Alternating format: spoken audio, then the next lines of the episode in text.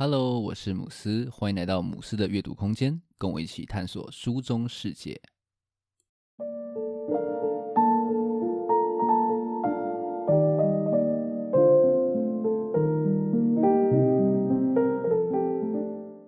你最近过得好吗？会不会觉得心有点累，时常提不起精神，又或者是心里总是觉得好像乱乱的，一直都静不太下来？如果有这些症状的话呢，那可能是你的自我肯定感出了一些状况。今天想分享的书，书名叫做《自我肯定的情绪清理练习》，作者中岛辉是日本的一名心理咨商师。那他致力于呢向大众推广自我肯定感的重要。他有一个目标哦，就是要让人人都可以重视并提高所谓的自我认同感。那今天这期节目呢，我会先介绍到底什么是自我肯定感，并且告诉你说为什么这样子的一个自我肯定感是很重要的。接着我会从书中挑选三个小撇步，帮你去提升你的自我肯定感，摆脱这种心累的人生。那我们就开始今天的介绍吧。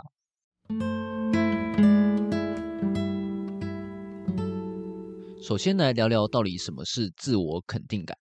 中岛辉说呢，所谓的自我肯定感，指的是一种认同自我、如实接受自己的感觉。他提醒说呢，所谓的自我肯定，并不是单纯的积极正向，而是要活出自我，并且呢，要可以接受自己所有的缺点。也就是说，就算你的能力没有特别的厉害，甚至可能是比不太过别人，但是你依然可以认同自己的价值。那我们节目一开头提到的，像是心累啊，或者是静不下来的状况。都是一个人在自我肯定感低落的时候非常容易出现的状况。那这样子的自我肯定感低落，会让人的行动变得很消极，想法也会变得比较负面。严重一点的话呢，甚至会开始觉得说啊，我好像找不到自己存在的价值。因此，中岛辉就认为，是否拥有这样子的自我肯定感，会大大的影响我们的生活品质。自我肯定感呢，可以分成以下六种。第一种是自我尊重感。这是感觉自己有存在的价值的一种感觉。第二种呢是自我接纳感，那这是一种可以如实认同自己的感觉。第三种是自我效能感，指的是觉得自己可以达成目标的一种感觉。第四种是自我信赖感，指的是可以相信自己的感觉。第五种呢是自我决定感，这是一种觉得说自己可以自己做决定的一种感觉。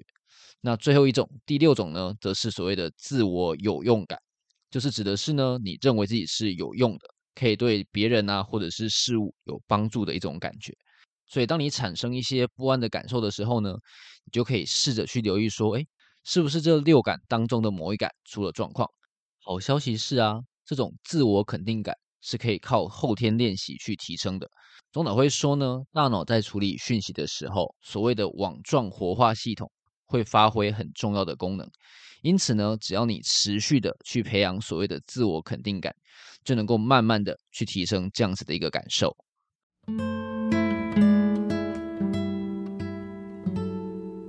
这本书当中分享了非常多实用的方法，可以帮助我们去提升所谓的自我肯定感。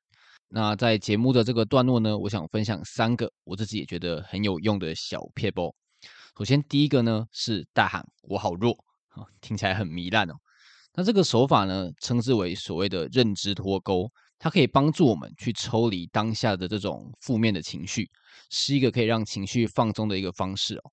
所以呢，作者就建议说，当你在陷入这种情绪漩涡，觉得自己很废、很蠢的时候呢，就可以大声的说出，比方说“我受够了”，又或者是“我好弱”，来帮自己去脱离当下的情绪。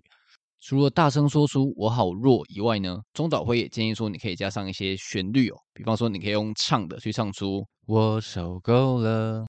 那当你可以边唱边跳的讲出这些好像有一点丧的话来的时候呢，诶，就表示你已经成功的去脱钩成功了。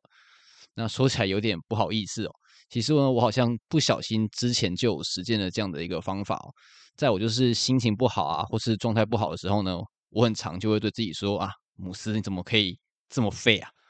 那其实那时候我当然还不知道这个情绪脱钩的概念哦。但是很神奇的是呢，诶，当你说出来之后，好像真的就好很多。一种就是有点软烂，但是有用的概念哦。那很推荐大家可以试一试这样的一个方法。第二个小撇步呢，是设定所谓的明确目标。当我们在自我肯定感比较低迷的时候呢，很容易失去信心，然后就无法发挥出自己真正的实力。中岛辉就建议说呢，在这个时候可以运用所谓的心象练习，明确的去列出我们应该要做的事情。那书中有分享一个设定目标的模板，那这边来分享给大家。首先呢，要先写下你的目标，比方说我想要减肥。那接下来呢，你可以写下你想要做这个目标的理由，比方说呢，就是因为减肥之后呢，我可以变得更健康。那接下来呢，就要写出你的状况还有问题。像上面的减肥这个目标呢，你可能就可以写下说哦，因为工作之后都没有在运动，所以就越来越胖。那接下来呢，可以试着去写出你的解决对策，比方说减肥的对策，可能就是我要重新去建立自己的运动习惯。那下一个步骤呢，就是要去运用我们的人际关系，去想一下你身边有谁可以帮你去达成这个目标。比方说呢，你可以去想说，哦，我要找我的朋友一起去跑步，这样子就可以比较有机会去建立所谓的运动习惯。那接下来呢，就是要去找到你的动力。那我们继续用上面减肥当例子哦。比方说呢，你可以去下载所谓的习惯记录的 App，去记录自己跑步的习惯。那当自己可以看到这些记录的成果的时候呢，就可以更加有动力去实现你的目标。那接下来最后一个步骤呢，就是要写下你的执行行动。那就继续延续上面所提到的这个跑步的计划。那我首先可以执行的动作呢，可能就是我可以约我的朋友，每个礼拜呢到附近的公园去跑一次步。中岛会说呢，透过这样子的一个表单，可以让你去相信说你的目标是可以实现的。同时，他也会务实的去提醒你说，哦，我需要哪些条件来帮助我达成这些目标。那他建议啊，你在目标达成之前，你可以每天看一看这个表单里面的内容呢，就像是一种肯定语一样，可以让你更有动力去完成你的目标。其实啊，我自己也有这样去建立目标的一个习惯。那我也会每周固定的去看我设定的这些目标项目，确认说自己是不是有朝着我所呃希望的目标前进。透过这样的检视呢，确实让我更有去完成目标的动力，也比较不会因为一些低潮啊这些状况就变得没有去行动。那第三个小撇步呢，是每天记录三件好事。中岛会建议啊，我们在每一天结束的时候，可以去记录我们当天遇到的三件好事。哦，任何简单的小确幸，你都可以把它写下来哦。像是可能是你下班一路都是绿灯啊，又或者是你吃到好吃的甜点，诶，都可以把它写到你的三件好事里面。他说呢，只要你养成这样子的习惯，你的大脑就会开始在每天诶去发掘说我身边有什么的好事，这样子呢就会形成一个正向的情绪循环。那其实三件好事也是我非常长期使用的一个方法。我每天都会将我遇到的三件好事呢记录在我的 Evernote 的笔记当中。那当初其实我会开始记录这样子的三件好事的习惯，是因为 f o r Think 的杨大辉他在一篇文章有提到，这篇文章的标题叫做《如何有深度的理解幸福》。文章连结我也会放在资讯栏。那当初读完这篇文章之后呢，我就开始照他的建议开始记录三件好事。那几年操作下来呢，现在的我已经非常习惯在自己的生活当中去搜寻各种遇到的好事哦。那我觉得这个练习的效果真的是蛮不错的，也很推荐大家可以开始试着去记录看看。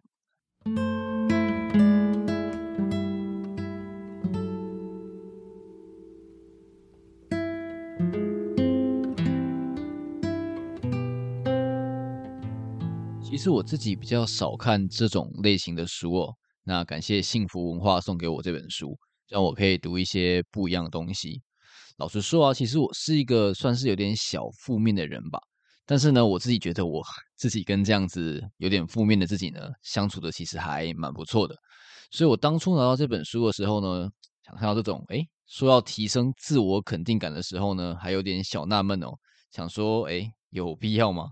不过读完，我觉得其实蛮有帮助的哦。像是我算是最近才开始弄 podcast 的，然后其实我之前有一天就看到 podcast 的下载数，突然就觉得啊，好像有点失落，然后就突然觉得说，哦，这样子好像真的有推广到阅读吗？